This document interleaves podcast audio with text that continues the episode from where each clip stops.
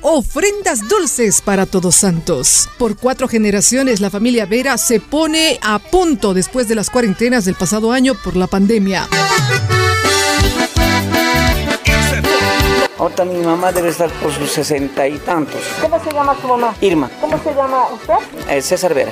¿Y ellos? Este, mi tía Mirta, mi hermano Daniel, tía Juana y Andrea. Esto va a continuar de generación en generación. ¿Cómo lo ve? En Quillacoyo ya es una tradición. Sí, o sea, como decimos, como va de generación en generación, ya a mi hija yo le voy enseñando, ya que tiene ya 10 añitos, le voy indicando ya cómo se hacen los patitos, gallitos, eso, para que no se pierda, porque ella también no quiere flojitas, pero nosotros le decimos, no tienes que hacer, que te- porque esto es de los abuelitos, o sea, le contamos todo y así se, se va animando a hacer, para que se quede en la familia. ¿Hasta cuándo ustedes elaboran? Nosotros elaboramos este, casi todo el año, pero para estas fechas de Todos Santos solamente vamos a hacer hasta el, hasta el 2 de noviembre. Y luego empezamos en diciembre con los confites.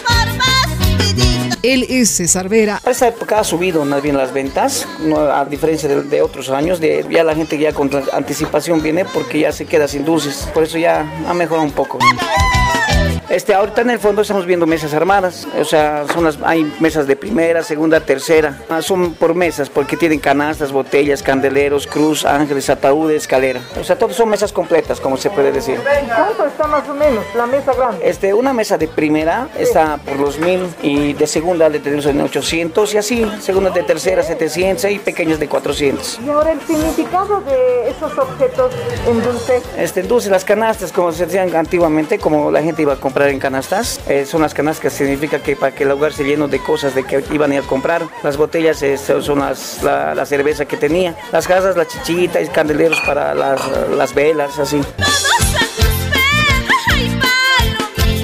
La tía, ¿qué nos cuenta? Aquí estamos trabajando ya casi un mes. Sí. ¿Qué hace usted ahorita? Estamos haciendo la cúpula para la cruz, para que pare la cruz. Está caliente en este momento la En masa. este momento está caliente, pero hay que se lo calentar para poder formar más. ¿Cuántos años está ayudando en la familia? 35 años. Bien, ya está enfriándose y le está haciendo calentar. ¿En dónde? Aquí en el brasero hacemos calentar para poderle darle forma. Daniel el Primo, con la especialidad de la elaboración de figuras. tradición que ya llevamos bastantes años haciendo el dulce y desde muy pequeño igual mm, mi mamá me enseñaba a hacer primero cosas pequeñas, ¿no? Canastitas, patitos, de esa manera hemos ido aprendiendo, aprendiendo. Ahora, ¿cómo lo ve?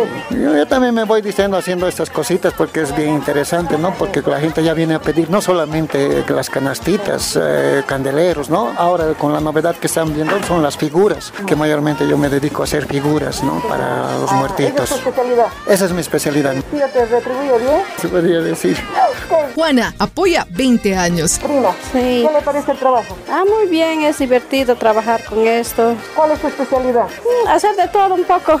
¿Ahorita qué está haciendo? Yo estoy envolviendo cruces. ¿Usted escuchala? Sí, cochaba. Toda la familia. Toda la familia. Andreita, la más joven, piensa enseñar también a sus hijos. La única familia. Y sigue creciendo. ¿Piensas casarte y enseñar a los hijos? Sí, algún día.